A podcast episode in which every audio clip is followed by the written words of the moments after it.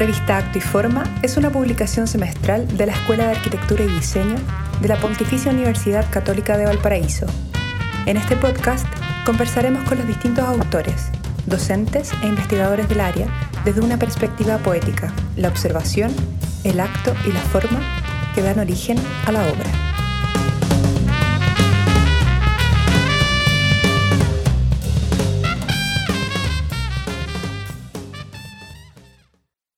Hola a todos, eh, tenemos a Teresa Montero, nuestra invitada de hoy, diseñadora gráfica de la Pontificia Universidad Católica del Paraíso. Hoy vamos a conversar acerca de tu artículo publicado en la octava versión de la revista Acto y Forma de la Escuela de Arquitectura y Diseño. Podrán encontrar este artículo y otros en el sitio web actoyforma.cl. Tere, Teresa, fuiste alumna de Gofreo Yomi y Claudio Girola. Tu formación esencial viene ahí y sigue hasta el día de hoy súper vigente a través de la poesía. Participaste incluso en recitales de poesía que se desarrollaron en ese tiempo en la escuela. Eh, no se trataba de una lectura individual, sino más bien que era una poesía hecha por todos. ¿Eso de alguna manera sigue vigente en tu práctica docente?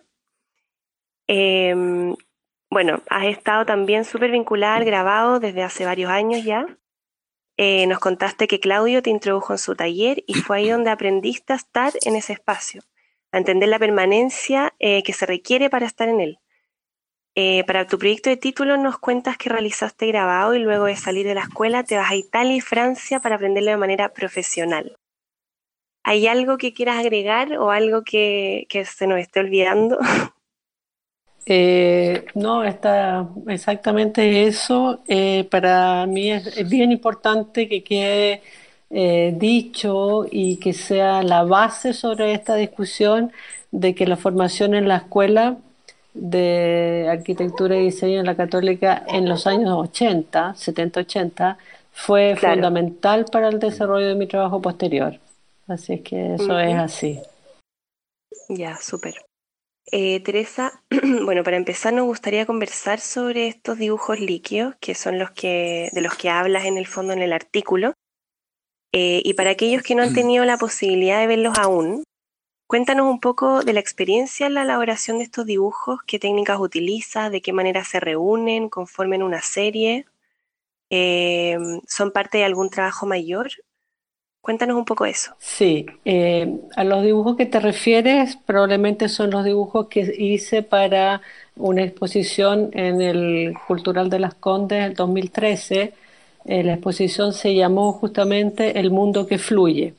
El mundo que fluye es un concepto oriental de dibujo o de, se practicó mucho en grabado también sobre madera, que recoge ese momento en que la brisa agita una hoja o que una persona hace un gesto, ese mundo en devenir. Entonces, eh, el, nombre de la exposición salió posteriormente porque el, trabajo en tinta china es justamente solo fluidez, es un líquido que se encuentra una superficie que lo recoge y dentro de ese encuentro continúa fluyendo dentro de la fibra. Entonces estos dibujos están hechos sobre un papel muy delgado, que es un papel de China, eh, que húmedo ni siquiera se puede sostener su, propio peso, más el líquido, te fijas, es muy, muy delgadito. y, y es solo tinta china negra con todas sus variantes de tonos sobre este papel muy delgado. Y además, quiero agregar que hice una investigación para lograr que el papel pudiera ser eh, mostrado y conservado eh, sin estar bajo los, un vidrio, porque el trabajo en papel generalmente se, se marcan sobre vidrio, lo que a mí siempre ha sido una lástima esta distancia que se crea. Entonces hice una gran investigación sobre eh, cómo trabajar estos papeles encolados sobre telas y con varias capas de cola sobre él que le dan una transparencia y una posibilidad de eh, verse sin un vidrio encima. Entonces fue una oh, relación con la materia bastante interesante. Qué bonito, claro.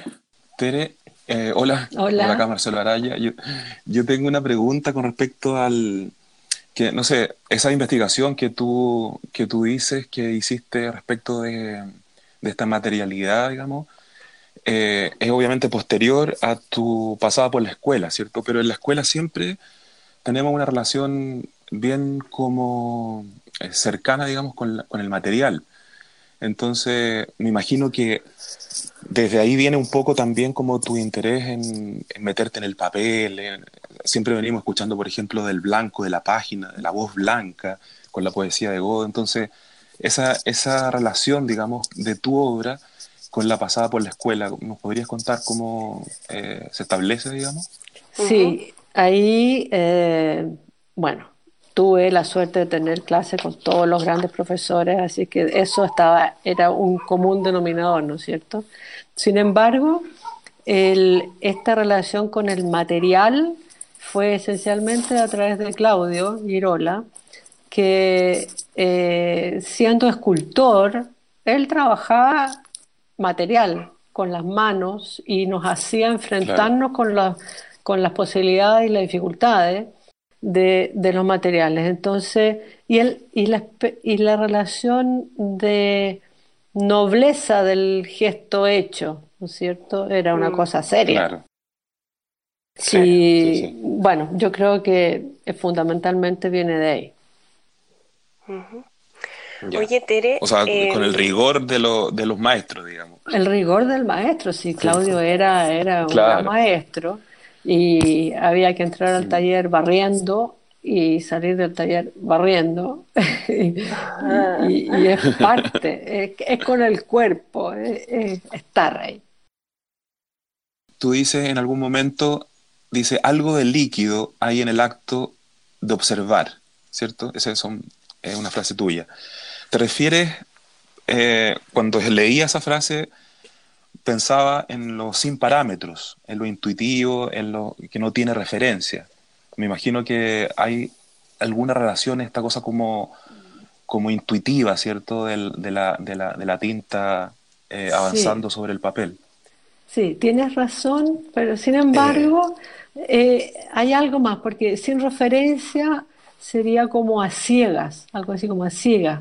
Pero no es eso, en el fondo es un, estado en que uno... Perdón, Tere, eh, ¿podría repetir esa parte que se, yo no la escuché? Ya. Eh, tú dices que uno entraría de esta manera intuitiva o como sin referencia, y, sin embargo no es así.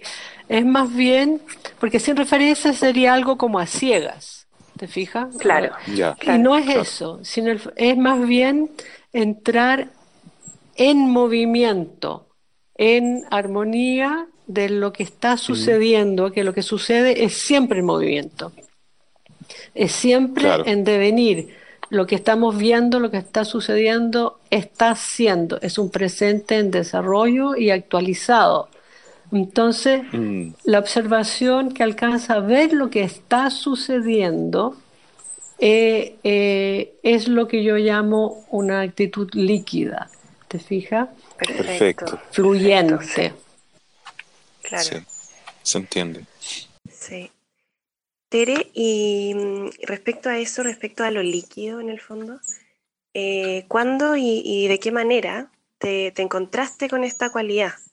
Eh, bueno, ya nos contaste un poco de tu exposición en el Centro Cultural de Las Condes del año 2013, pero nos gustaría quizás saber eh, un poco del proceso que te lleva a trabajar con lo líquido de qué manera te encuentras y, haces clic, o, fue siempre, no sé, cuéntanos un poco cómo tu encuentro con eso.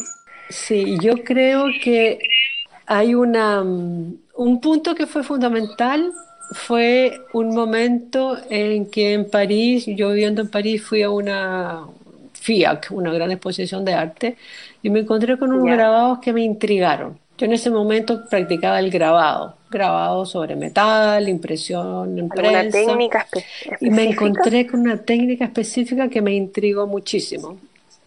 Y eran unos grabados que eran unas aguatintas, pero que tenían algo de acuarela. Y yo dije, ¿qué es esto? Ay, qué bonito. Muy bonito. Y le seguí la pista y es un pintor chino que trabaja en París y se llama Zhao Buqi y él había desarrollado una técnica que es pintar en la plancha de metal directamente con pincel y ácido sobre un agua tinta. Perfecto. Entonces el ácido fluía a manera líquida, te fijas, y después esto se quedaba grabado y se imprimía y daban estos tonos de, de acuarela. Y ahí partió esta, empecé a hacer ese tipo de grabado, hice bastante de ese grabado, y de ese, de ese trabajar con el pincel y el ácido eh, a la manera de una tinta, pasé a dibujar ya más tinta sobre papel. El común denominador es el papel, es lo que fluye, esa cosa semi-indeterminada, y nació a partir del grabado que es de por sí una técnica más bien rígida, ¿no es cierto? Claro, más de procesos también. De procesos eh, eh, muy activos, dinámicos, qué sé yo, pero no fluyentes.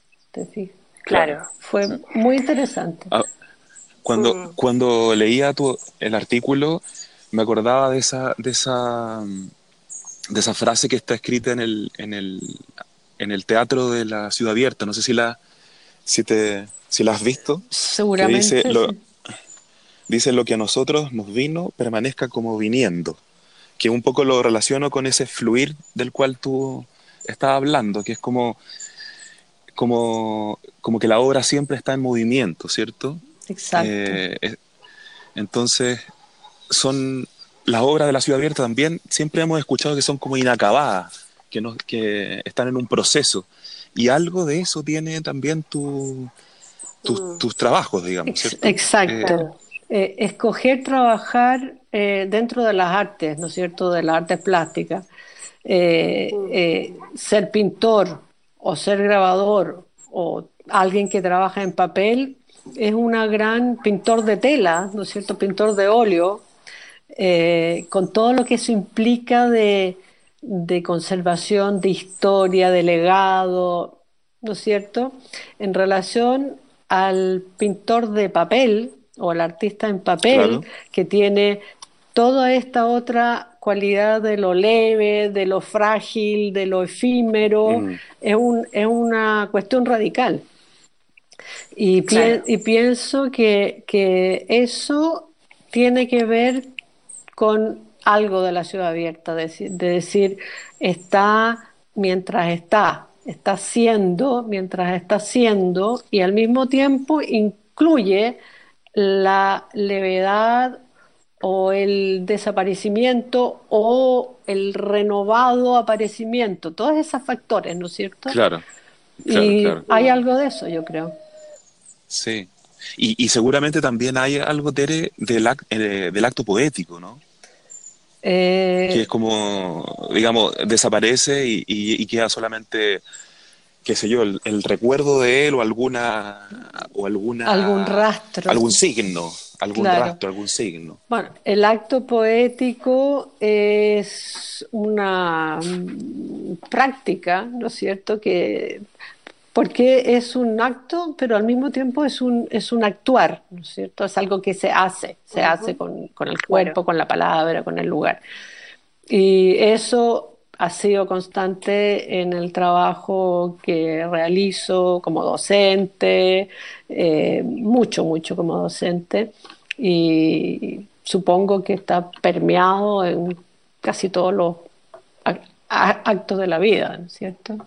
Eh, quedó eso. Tú tenías una pregunta, Marcelo, ¿no? Sí, yo tengo una.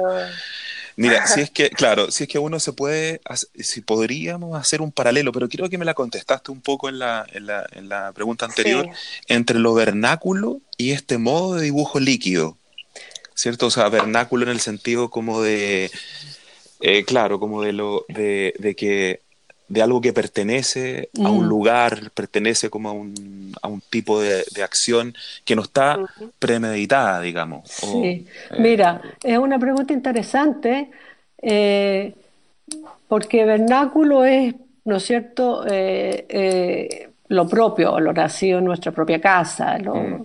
Y, siempre me he preguntado por qué yo tengo esta especie de afinidad natural con eh, el, arte oriental, que es el que esencialmente trabaja la tinta china, el blanco y negro y el papel. ¿no es cierto? Claro. Eh, y, me preguntaba cuál será, cuál será este, este lazo, porque yo no tengo cultura de eso.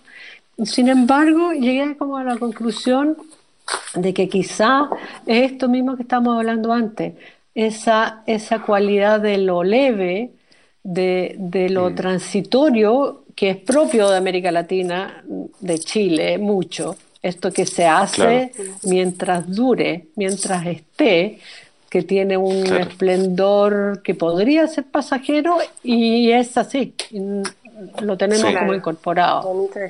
Sí. Mm. Tiene que ver con lo tectónico, con los terrenos. Tiene que, ver con el territorio, claro. Con el territorio, claro. Y con nuestra historia, es una historia, eh, a ver, decir, discontinua, por llamarla de alguna mm. manera. Claro. Una historia discontinua en el continente. Claro. Ahora, a diferencia de, eso es interesante como, como indagarlo, ¿cierto? Como a diferencia de China, que me imagino que es como lo contrario, digamos, que es una cosa muy asentada, como un imperio, ¿me entiendes? Como, ¿por, qué se da, ¿Por qué se da ahí ese, esa levedad, digamos? Exacto, no tengo idea. Nosotros, nosotros, nosotros eh, eh, heredamos y recuperamos y transformamos y hacemos nuestras versiones de eso, ¿no es cierto? Que es admirable lo que hacen ellos. Sí, sí, es verdad.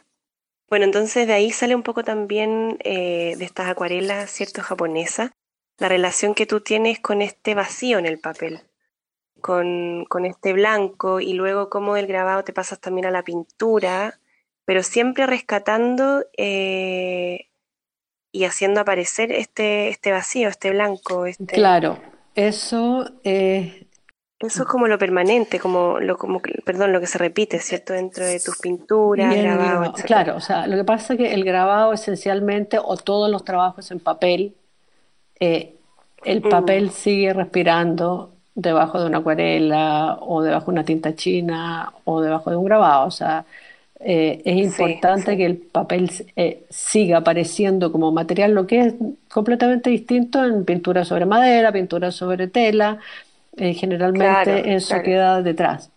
El papel mm. es un soporte parte de, de lo visual, mm. ¿no es cierto? Entonces a mí me gusta mucho. Y el tema del vacío es uno de los ejes principales de la, del dibujo oriental, chino, japonés, coreano, lo que sea. Eh, y el vacío es lo que hace que la obra respire. El concepto de vacío es, a mí me encanta, porque yo viví en, Europa 17 años y, me di cuenta que, casi no hay vacío. El, mm. eh, la cultura es tan potente, tan eh, ha manejado y controlado todos los ámbitos de la vida, incluso que el vacío es un vacío que está medido. En cambio, nosotros acá, en América Latina, somos puro vacío, ¿no es cierto? O sea, Amereida lo dice, de partida, y nosotros eh, vivimos con muchos vacíos, que son la posibilidad de que algo exista, de que algo nuevo exista. Mm. Y a mí me gusta mucho eso de América Latina. Yo creo que tenemos nosotros un espíritu así, que necesita que haya vacío para ese vacío, ir poco a poco eh, habitándolo, construyéndolo, dándole forma. Claro, Entonces, en cuanto al dibujo, en tinta china, eh, tú trabajas, yo trabajo generalmente en un papel que ya es húmedo, ¿no es cierto? Por lo tanto, es más permeable aún. Entonces, mm. tú, cuando empiezas con el gesto de poner la tinta sobre el papel, el papel tú vas a tocar con el pincel, va a pasar la tinta del pincel, es un movimiento. La tinta líquida pasa del pincel al papel y sigue expandiéndose en el papel que está húmedo. Entonces, hay que detener ese gesto antes Mm. porque el gesto va a seguir. ¿Te fijas? Claro, Entonces, claro, sí. tu vacío podría desaparecer si el- no dominas ese gesto. Entonces, ese vacío es una detención previa, es decir, hasta aquí llego y algo va a suceder más y el vacío va a ser el resultante de eso. Claro. Hay, hay de alguna manera una, una pequeña tensión. Claro. Como un pequeño control quizás, porque, Claro. porque uno lo mira y dice, acá hay solo fluidez, acá solo es... Pero, pero igual No, hay algo detrás. Es, como- es un, como un baile en el fondo, porque si te pasas, te desequilibras y te caes. ¿te fijas? Claro, claro. Y el vacío Y lo otro, es eh, precioso.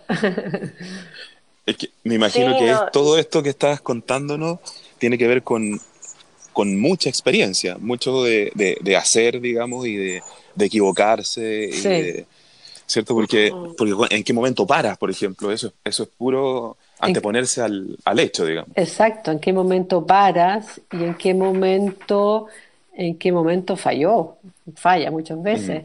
Y, y, y también es absolutamente transparente. O sea, fa- o si algo no sale, no hay vuelta atrás, Claro. no se puede cubrir, Mm. no es el óleo, Claro. no, No hay, o- óleo, claro. no hay otra capa, son puras capas transparentes una sobre otra. Y entonces eh, hay días en que funciona y hay días en que no. Claro. Y- y el Dependerá incluso de la, de- de- del ambiente, del cómo esté el día, del por ejemplo. cuerpo, depende del ánimo, de la Ajá. respiración. Sí, totalmente. y es muy bonito porque es gran felicidad cuando funciona. Claro. Sí, sí, sí. Un, tra- a mí me un gusta mucho trabajo también del espíritu. El valor del papel también, que, que muchas veces pensamos que es solamente un soporte, pero, pero también está ahí y nos está diciendo algo, en el caso tuyo. sí, mucho. Mm, Yo quería cambiar un poquito a propósito del, del, del- del texto, del artículo. Tú mencionas que esta cualidad líquida se desplaza de los bordes del conocimiento hacia el centro de las ciencias. Entonces, ¿de qué manera podemos interpretar ese movimiento? Es decir, ¿de qué manera podemos ver esta cualidad reflejada en materias como la lingüística, la neurociencia, la psicología? Eh, no sé si puedes Sí, contarnos eh, un poco de eso.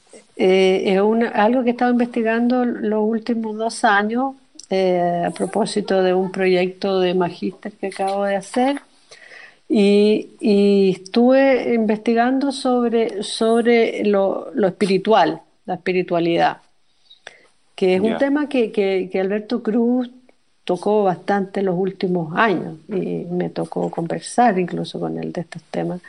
Y, y es un tema un poco en los ámbitos de las artes, por lo menos en, en donde yo estaba, es un tema un poco escabroso, como que se preguntan qué, qué es esto, qué tiene que ver con la arte, la espiritualidad. Y, y la investigación fue, fue interesante y en algún minuto encontré, un, bueno, encontré varios textos muy interesantes, pero encontré uno de Francisco Varela, eh, que eh, desde la neurociencia o las ciencias cognitivas, él escribió un texto que se llama La inscripción corporal del espíritu. Y eh, él hace en este, en este estudio una relación científica, él es un científico, ¿no es cierto?, un, un- que Claro. es neurociencia, pero hace eh, una relación, une estas cosas que parecen separadas y que él la hizo, él practicó mucho eh, meditación eh, budista y, y hace este lazo entre el mundo científico y el mundo del espíritu o de la experiencia. Y, y- así hay harta gente estudiando estas relaciones eh, entre el espíritu y, la experiencia, que podría ser la experiencia cotidiana, qué sé yo, pero eh, están los textos de Humberto Giannini, eh, un libro maravilloso que se llama La reflexión cotidiana, maravilloso como él in- in- incorpora en nuestro cotidiano esta dimensión del alma. Hay textos de María Zambrano, también escribe Hacia un saber sobre el alma, es otro texto maravilloso.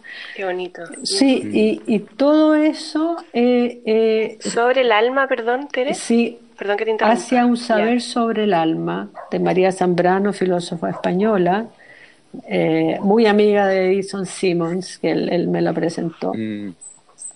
Y, y entonces empecé a darme cuenta que, en realidad esta separación de las ciencias duras con las ciencias del espíritu eh, ya no existe. Bueno, a partir de la fenomenología en adelante, pero es algo que está en discusión y que a mí me gustaría eh, traer a la discusión. ¿Te fijas? Encuentro que vale la pena terminar con estas separaciones hoy día más que nunca ¿Te fijas? Y que lo espiritual, la dimensión de nuestro espíritu, tiene que estar integrada en nuestra dimensión práctica, cotidiana, docente, profesional, etc. Está, interesante el, el, nombre del texto de, de Maturana, de Varela, Varela, el primero que dijiste la, incorporación, la inscripción corporal del espíritu, imagínate. Claro.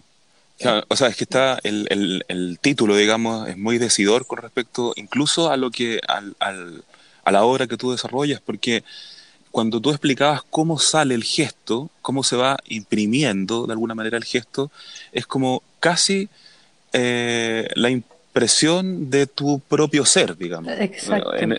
¿Cierto? En el sentido de que, de que este, este gesto es lo que yo estoy haciendo y queda, y queda de alguna manera eh, significado, digamos, en este papel que lo, que lo recibe. Eh, Exacto. muy interesante. Fueron dos años de trabajo en este, en este proyecto, dos años de, de estar en el taller sola, evidentemente, porque hay que estar concentrada, y de intenso amor, podría decirlo. Aquí entiendo los temas espirituales, te fijas, o sea, hacer esto, yo estaba llena de esta emoción amorosa, creativa y feliz, ¿te fijas? Eh, fue una gran experiencia. Qué bueno. Qué bonito, Teresa. Oye, Tere, em, bueno, un poco para terminar, en base a tu experiencia y a todo lo que nos has contado, ¿qué mensaje podías transmitir a, los que están recién comenzando a estudiar y utilizar el dibujo como herramienta de observación, de encuentro? En mm. fin, ¿qué mensaje podías entregarle a tus, a tus alumnos, por ejemplo, de primer año? Es difícil. Yo soy profesora de primer año, efectivamente, y y lo primero que les digo, el diseño, porque hago clases en diseño, el diseño es con las personas, o sea, desde las personas, no solamente para las personas, no solamente tiene que haber un usuario, sino que tiene que haber una persona detrás. O sea, tienen que ser alguien y ese alguien hay que cultivarlo, desarrollarlo y, y, es la base porque diseñar por hacer cosas bonitas no tiene ningún sentido. Entonces, más que consejos, yo diría es, es lo que me decía Claudio, eh, es una práctica. Se está en el taller, se permanece en el taller, se entra barriendo, se trabaja, se sale barriendo, es pensar con la mano. Si estás pensando algo, dibújalo, córtalo, píntalo. Eh, y y esa, esa no desconexión de tu ser, de tu ser íntimo con tu acción, es la única regla que yo daría. Y practicar, mm. practicar. No, no, no más consejo que ese. Es el, como tú, tú, decías en un momento, el hacer creando. y yo le agregaría Claro, es como también crear haciendo, siempre en gerundio, ¿cierto? Es como mantenerse. Un presente, un presente actualizado cada vez, ¿te fijas? Por supuesto. Y eso es lo que necesitamos, actualizar mm. nuestro presente y no quedarnos en una, eh, eh, no sé, en un saber eh, estático. No ya no puede ser eso. Bueno, sobre todo ahora, digamos, esto que estás diciendo es como que calza perfectamente con estos momentos, digamos, de, confinamiento. Exactamente. Buenísimo, Tere. En alguna oportunidad, cuando, cuando todo esto eh, pase un poco, no sé si cuánto será, sería interesante eh, que nos mostrara, tenemos una sala acá en la escuela y podemos hacer una exposición. Yo te, invito a que nos muestres tu obra acá en, Recreo. Encantada. En el lugar donde, donde saliste. Me gustaría mucho. Yo llevo, todo. Perfecto. Y más que nada deberíamos llevar papel y pintinta y ver cómo fluye. para ser consecuente con, la experiencia, lo que estamos hablando. Obvio. Sí, bonito. Eso pues, Tere. Tere, eh, muchas gracias. Te agradezco mucho. gracias a ustedes porque siempre es una bonita ocasión de compartir la experiencia nos estamos viendo y que te resulte muy bien con tu alumno de con tu alumno. Ayer hablaba con la Olivia y me decía que le está haciendo está encargando maquetas con con eh, tallarines con lo que tengan. exacto lo mío encontré estuvieron muy bonito eso. claro tiñendo con café con betarraga con espinaca. Sí. Hay que inventárselo inventarse la faena digamos y alegrarse y reírse y hacer un poco de chiste porque es lo que hace que la energía suba. Exacto. bueno, Buenísimo, gracias, Tere. Gracias un abrazo a grande. Que súper bien. Gracias a usted. Beso.